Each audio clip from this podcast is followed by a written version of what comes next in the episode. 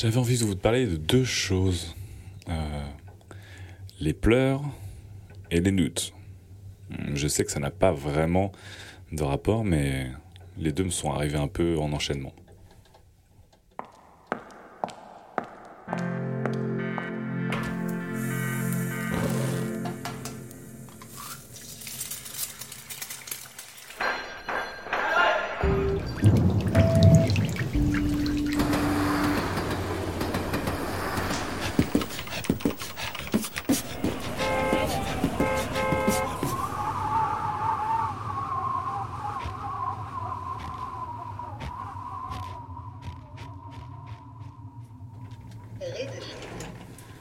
Les pleurs tout d'abord, euh, et les pleurs d'hommes, et comment un homme pleure.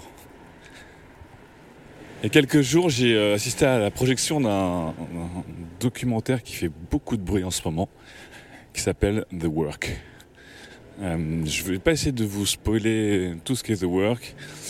Imaginez surtout que ce sont des cercles de discussion entre des hommes euh, donc des volontaires qui rejoignent euh, des, formateurs ou des guides qui vont euh, dans des prisons rejoindre des, détenus pour discuter ensemble et surtout partager et surtout se lâcher.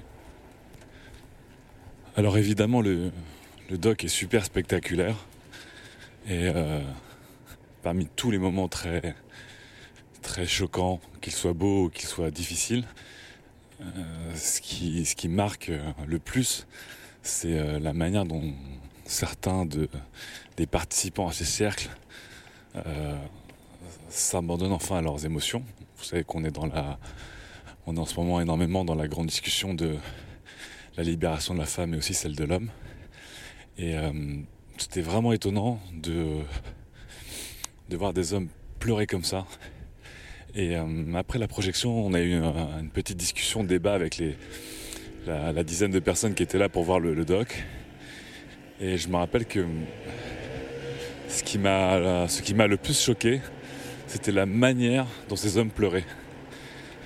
Euh, vraiment, on entendait des, on entendait des cris qui étaient vraiment des cris primaires. C'était très guttural. C'était bruyant, c'était chaotique dans le langage corporel, c'était vraiment des corps qui, qui, euh, qui n'étaient plus contrôlés, qui s'écroulaient ou qui devenaient violents. Euh, et en fait, je me suis rendu compte que c'était, ces pleurs étaient des pleurs euh, extrêmement forts, mais surtout extrêmement vrais, extrêmement naturels. Et ça m'a interrogé sur l'iconographie des larmes et des pleurs chez les hommes. Déjà un homme, ça pleure pas ou ça pleure peu. Et quand ça pleure, c'est généralement pour des raisons très précises et des raisons euh, très réduites. Un homme, quand ça pleure, au cinéma ou à la télé, c'est un moment de sensibilité, mais visuellement, ça reste un moment de virilité très fort. Ça veut dire que, évidemment, je pourrais vous pourrez me citer des, moments de des très belles scènes de larmes chez des, grands acteurs. Mais globalement, nous, on a été surtout bercés à des pleurs où quand un homme pleure, c'est un moment de tristesse, mais qui va suivre un moment de violence ou de vengeance ou de reprise de soi. Quand un homme pleure, euh, les sourcils se froncent. Quand un homme pleure, euh, les mâchoires se contractent, les poings se serrent, les muscles du cou ressortent. Il y a souvent une manière de, travestir la tristesse avec de la virilité.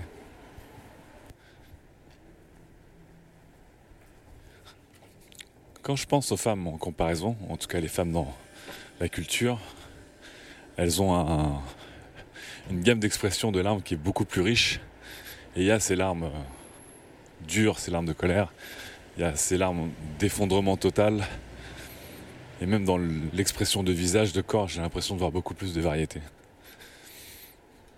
Et du coup, encore une fois, même si je sais que on pourra toujours citer des, scènes avec des scènes poignantes d'hommes qui pleurent et qui, et qui s'effondrent et qui se laissent à leur corps, c'est quand même des choses qui sont en extrême minorité par rapport à tout ce qu'on peut, euh, tout ce qu'on peut voir. Et du coup, voir ces hommes qui euh, rentrent dans des formes de presque de transe, parce qu'ils sont vraiment en expression euh, et en extériorisation pure de leurs sentiments, leurs émotions et leurs ressentis, que ce soit de la colère, que ce soit de l'amour. Les voir dans ce documentaire The Work, c'est vraiment quelque chose qui est tellement dingue. Et c'est une, vérité qui est tellement, euh, qui a tellement été enfouie dans notre, euh, dans notre langage et dans notre iconographie que je me suis plusieurs fois pendant le documentaire laissé prendre par le doute en me disant mais c'est too much. C'est too much. Ces hommes qui, dans ces états de, ces états de, de transpositive ou négative, c'est vraiment on dirait presque du cinéma. Et au moment où je me suis dit on dirait presque du cinéma, j'ai bouclé sur, euh, sur ces années à être éduqué à une ou deux formes de, de chial. Du coup, je me suis moi-même interrogé sur euh, ma manière de, de gérer les larmes. Donc cette, euh, cette extériorisation assez forte d'un sentiment. Et je pense être un mec assez lambda de ce côté-là, c'est-à-dire euh, je peux pleurer, mais déjà très rarement public, de manière euh, extrêmement maîtrisée. Et, même si elle est maîtrisée, de manière toujours un petit peu, un petit peu honteuse. Je suis forcément gêné euh, si je vais pleurer. Et je me suis rendu compte aussi, du coup, en faisant un peu le, en faisant un peu le, comment dire, le bilan de d'années ou de moments de pleurs, que je pleure beaucoup pendant les films. Euh,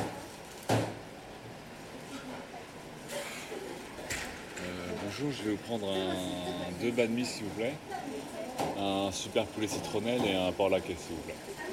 Euh, non sans piment s'il vous plaît. Merci. Merci. Au revoir. Au revoir. Comme internet sandwich.